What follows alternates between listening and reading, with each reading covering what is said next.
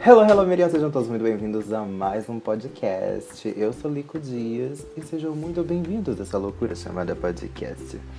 Eu sei que o podcast tá saindo atrasado, mesmo porque eu tô gravando agora e hoje é sexta-feira. Por que eu tô gravando na sexta-feira? Sendo que o podcast era pra sair na quinta-feira. Porque durante a semana eu não consegui gravar, não tava inspirado. E além de, quando eu tava inspirado, tinha quantos vizinhos aqui, gente, que faziam uma zoada, faziam um barulho. Então, estou eu aqui 11 horas da noite gravando para vocês esse podcast maravilhoso. Bom, é, como todo mundo sabe, nós estamos no mês de junho e este é o mês que celebramos o orgulho LGBTQIA+.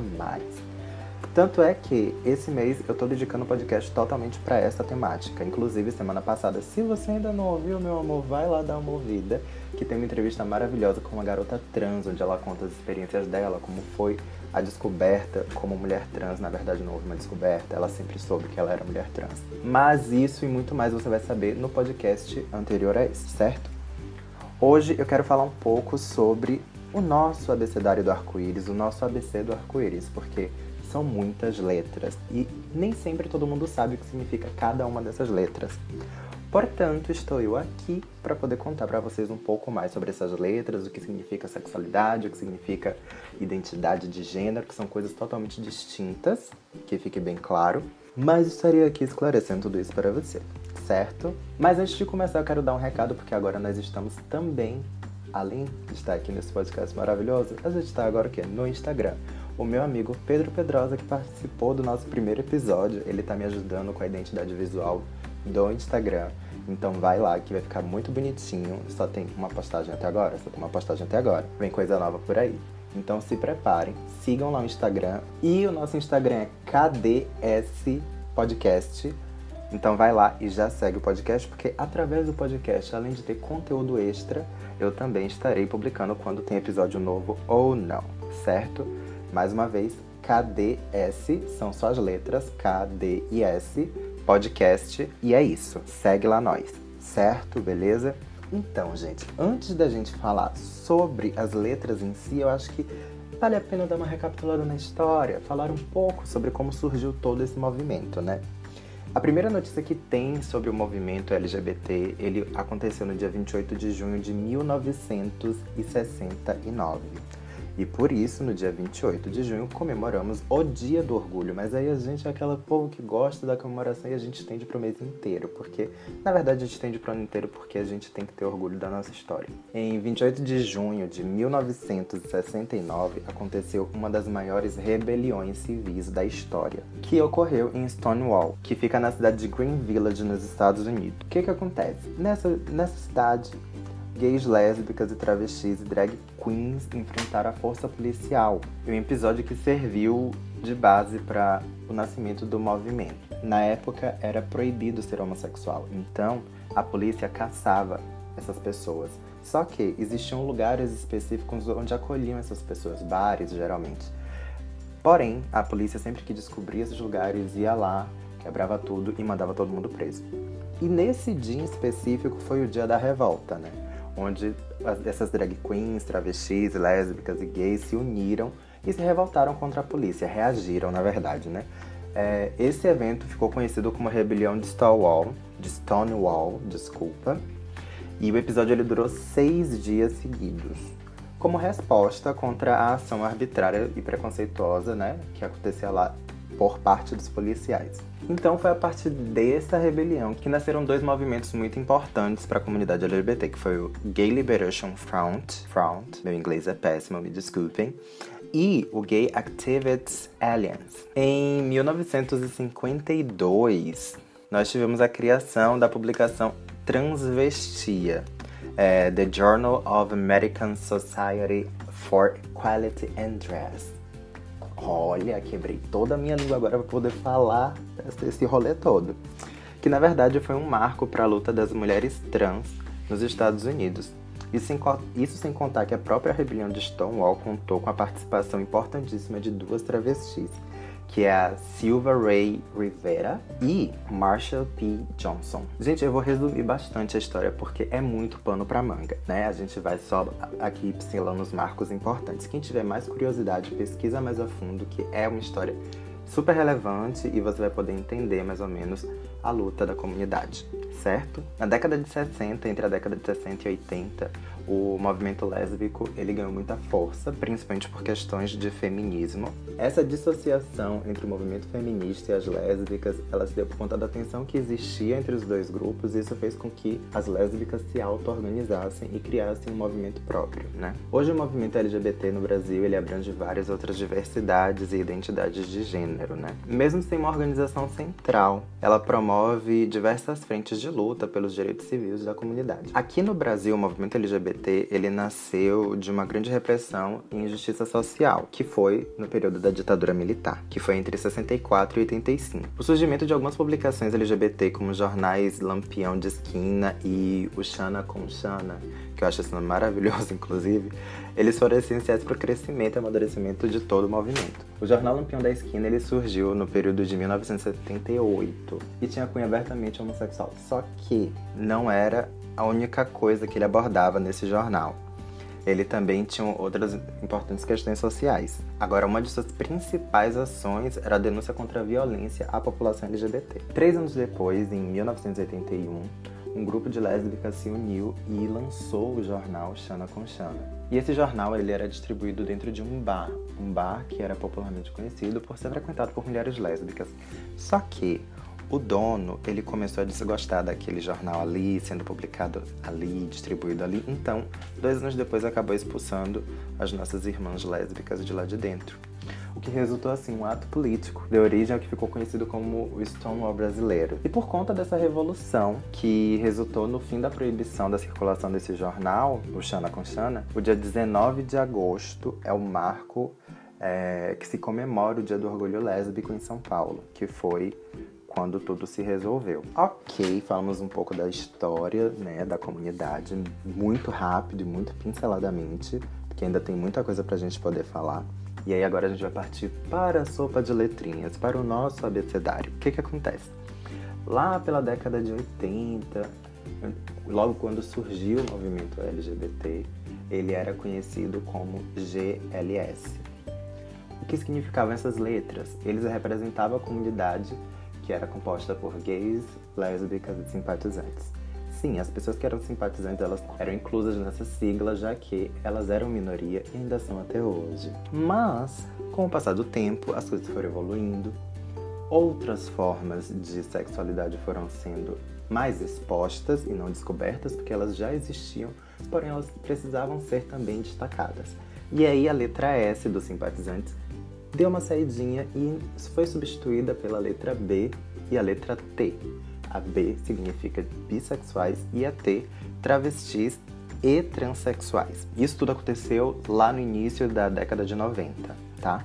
E quando tudo isso aconteceu, notou-se também que existia a questão da desigualdade de gênero. Então as lésbicas pressionaram também a comunidade LGBT para poder dar mais destaque à causa delas. E por isso, hoje a gente usa a letra L em primeiro lugar por questões de desigualdade de gênero também mesmo dentro do meio LGBT, existe sim ainda essa questão da desigualdade de gênero, onde as mulheres são muito mais sexualizadas e agredidas do que os homens. Então, claramente, elas precisavam de mais destaque e passaram a encabeçar lá a, letra, é, a nossa sigla, sendo a primeira. E aí, mais uma vez, outras causas foram sendo abraçadas pela comunidade LGBT, que nesse período já se chamava LGBT, e adicionou-se a letra Q à sigla. E a letra Q, ela denomina as pessoas queer. O que significa a palavra queer? Queer é uma palavra inglesa e na tradução significa estranho. Só que, como tudo nessa vida, nós da comunidade catamos as coisas que nos machucam e ressignificamos.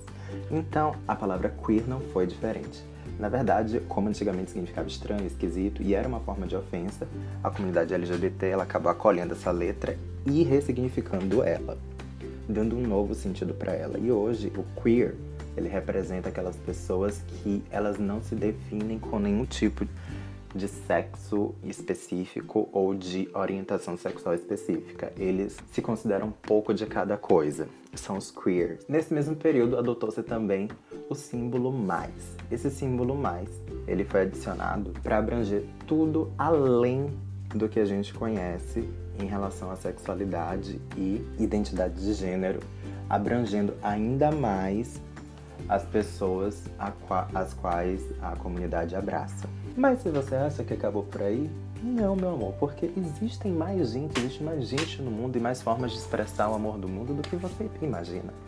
E foi aí que foi adicionado a letra A e a letra I na nossa sigla. E ela ficou LGBTQIA+. A letra A e a letra I, elas significam A de assexuado, são aquelas pessoas que não sentem vontade de ter relações sexuais e isso não impede que elas tenham um relacionamento amoroso, simplesmente o sexo não faz parte da relação. E as intersexuais, que eram conhecidas antigamente como hermafroditas, que são aquelas pessoas que nascem com os dois gêneros geneticamente ali nasce com uma vagina e com um pênis.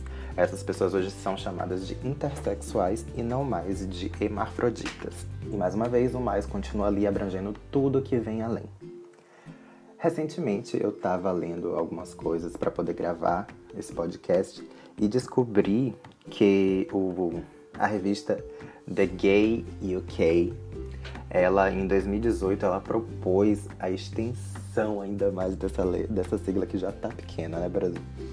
E vou te contar que uma curiosidade é que eles acreditam que poderia se estender um pouco mais, adicionar mais letra nessa sopa de letra, que ficaria LGBTQQICAPF2K+. Sei, parece um código de barra, parece um código de barra, mas eles têm toda uma explicação para cada uma dessas letras que eu não vou entrar no mérito agora, porque é, são muitas coisas, são muitas letras, como você pode ver, então são muitas formas de sexualidade. E que na verdade aqui não tá só a questão da sexualidade ou a questão da identidade de gênero, aqui também inclui aquelas pessoas que se identificam com a causa, os familiares, o F é de familiar, é, o, o C é de curiosos, que tem noção da sua sexualidade, porém tem a curiosidade de experimentar outras coisas.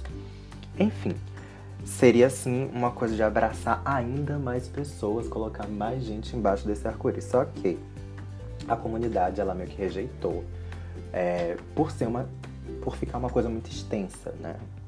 E o mais, ele já tem essa função de englobar outras sexualidades e outras formas de expressão de, de gênero, de identidade de gênero, e que talvez no momento não fosse o momento certo para adicionar mais todo esse tanto de, de letras, né? Se pra gente poder lembrar do LGBTQIA+, já dá uma dificuldade, imagina você lembrar de LGBTQICAF2K+. É muita letra. Aí você deve estar se perguntando, meu Deus, quanta letra. Porque como que a gente chama essa comunidade? Você pode chamar a comunidade de LGBT ou LGBTQIA+. Porque o mais ele já tá ali abrangendo todo o resto, né? Eu acho que a gente fechou essa questão da sopa de letrinhas e do que significa cada uma dessas letrinhas. E agora tá na hora da gente partir da questão orientação sexual e identidade de gênero. Você sabe o que significa isso? Você sabe que é uma orientação sexual ou uma identidade de gênero? Então vamos lá. Identidade de gênero é como a pessoa se enxerga e se expressa no mundo. Exemplo: uma pessoa que nasce com um sexo feminino e se identifica com esse sexo feminino ela é uma pessoa cisgênero. É uma pessoa que nasceu com aquele sexo e se identifica com ele. Certo? Ok, beleza, tranquilo. Agora, uma pessoa que nasce no sexo feminino e se identifica com o sexo masculino, ela é uma pessoa transgênero. Porque ela pode vir a fazer a cirurgia de redesignação sexual ou não. E o que é essa cirurgia de redesignação sexual? a cirurgia de mudança de sexo, popularmente falando. Estou falando assim para que as pessoas entendam. Deu para entender mais ou menos porque a questão do gênero é uma questão construída. Por mais que você nasça com aquele corpo e com aquela e com aquele fenótipo, ele pode ser alterado se você se identificar com. Inclusive, se você não viu o podcast passado, vai lá dar uma olhada, porque a gente conversou com uma menina trans e ela fala um pouco da questão de como foi todo o processo para ela, o que ela passou. E acredito que ouvindo um pouco sobre o podcast e ouvindo o que ela tem a dizer, vocês vão entender ainda mais essa questão de identidade de gênero. Recapitulando, identidade de gênero é a forma como você expressa o seu gênero e como você se identifica. Não necessariamente ele é o gênero que você nasceu. Então temos pessoas cisgênero e pessoas transgênero. Cisgênero são as pessoas que nascem com um sexo e se identificam com aquele sexo. Transgênero são pessoas que nascem com um sexo e não se identificam com ele, se identificam com outro sexo. Ok? Ficamos claros? Acho que sim. Agora vamos partir para a questão da orientação sexual. E aí, calma, a gente pode dar um, um pouquinho de confusão em relação à orientação sexual, porque além de existir várias formas de expressar ele, quando entra uma pessoa trans, você pode ficar um pouco confuso, mas calma que a gente vai tentar esclarecer tudo. Agora vamos partir para a parte das orientações sexuais. Existe a pessoa que é homossexual, heterossexual, bissexual e pansexual. Eu só vou falar dessas quatro, que são as quatro que eu tenho mais conhecimento para poder falar. Existem outras formas de orientação sexual, porém eu não sei falar muito sobre elas, então eu vou me ater a essas quatro que eu consigo explicar direitinho. Então vamos começar pelos heterossexuais, que é mais fácil das pessoas entenderem. Um casal heterossexual ele é composto por pessoas do sexo oposto, um homem e uma mulher. E preste atenção, eu estou falando de homem e mulher. Quando eu digo homem e mulher, eu digo homem e mulher até mesmo na questão de identificação de gênero, de como ela se identifica, independente do sexo do qual ela nasceu. Por que, que eu estou falando isso? Porque uma relação entre uma mulher trans e um homem cis continua sendo uma relação heterossexual. Porque ali é uma mulher. A mulher trans, ela não é menos mulher, ela continua sendo mulher. Então, uma pessoa que nasceu no sexo masculino e se identificou com o sexo feminino com o passar do tempo e se relaciona com o homem cis, que é aquele homem que nasceu com o sexo masculino e se identifica com ele, ali nós temos uma relação heterossexual. Ponto. Para poder ficar mais claro, vai lá no podcast anterior onde a gente conversou com uma garota trans bem legal e ela falou um pouco da história dela e das coisas que ela passou, que ela passa até hoje, e a gente acabou falando um pouco sobre que essa questão da identidade, né?